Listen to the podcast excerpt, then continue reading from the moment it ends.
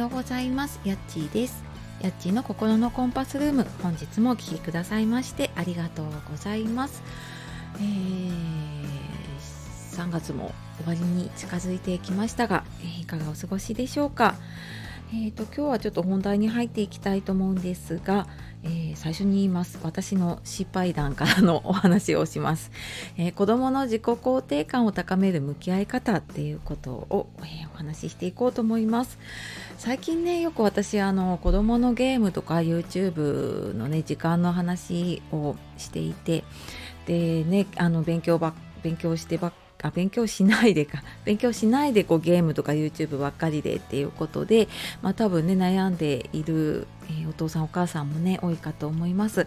でそんな時にですねあのスタンド FM の方で配信をされている仙台凛さん、え子育てに関することね配信されてるんですけれども、えー昨日一昨日ぐらいかなに子供はなぜ勉強はやらないのにゲームはやるのかっていう 配信をされていました。でちょうど私すっごいそのことを考えていた時だったので聞いてでなんかあそうだなって思ったのがこうなんかや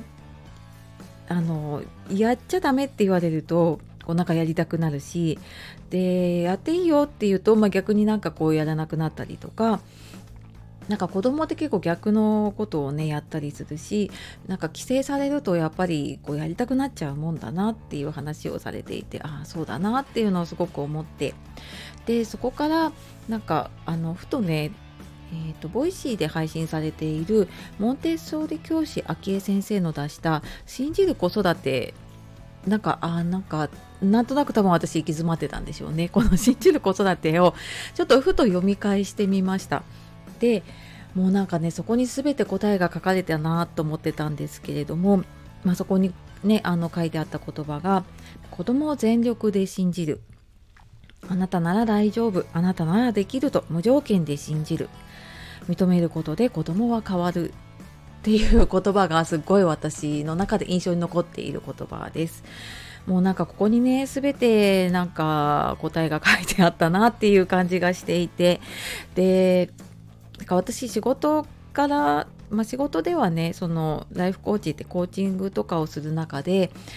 相手の関心に関心を持つっていうことこれ他の人とかね他人にはなんかできるんだけどあ家族にできてないなってすごく あの反省をしました。うん、なんか自分の価値観をね押し付けちゃうんですよね家族には。でああそうだなってもうなんかそそれが全てこう悪循環を引き起こしてたなっていうねはいあのところにたどり着いております。であのなんか私の中でねゲームとか YouTube をなんかあの必要なものはね見たりとかするんだけれどもあんまりなんか多分やる習慣がないからなんかそれはあまり良くないものだって思っちゃってたんですよね。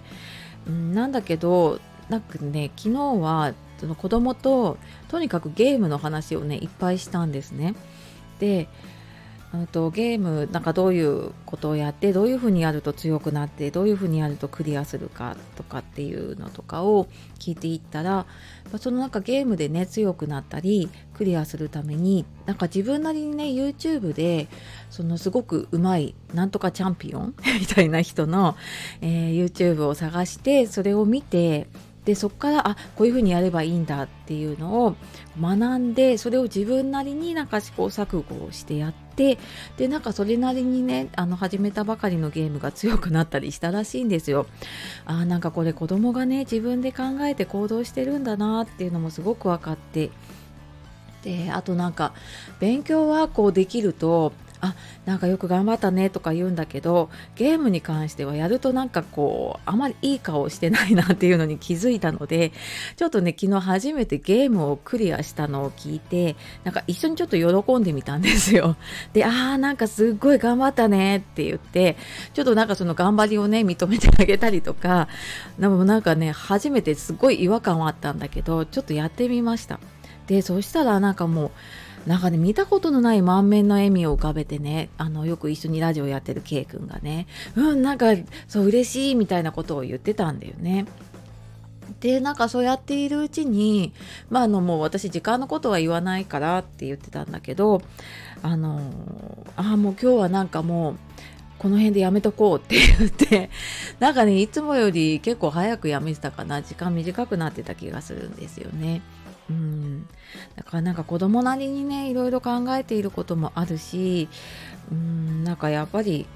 なんだろうなこれ勉強だからとかねゲームだからとかじゃなくって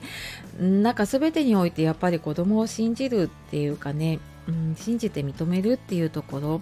で、まあ、そこが、まあ、私も子育てで大事にしたいなと思ってたことだったなっていうなんかちょっと基本に立ち返らせてもらいました。でね、なんか親はついついなんかいろんなこう環境を設定してそこにこう当てはめようとしちゃうんだけれども、まあ、やっぱりね子供成長していくとともにねあの環境設定だけでいいのかなって、まあ、ある程度のね環境を設定してあげれば、まあ、そこからは自分でね考えて行動していくし、うん、なんかやっぱりそうやって成長してほしいなっていうのを、うん、なんか改めて自分でね思った出来事でした。はいというわけで今日はあの私の失敗談からで子どもの自己肯定感を高める向き合い方っていうお話をさせていただきました。えー、ちょっと長くなってしまいましたが、はい最後まで聞いてくださいましてありがとうございました。えー、では今日も自分らしく楽しんでいきましょう。素敵な一日をお過ごしください。さよなら、またね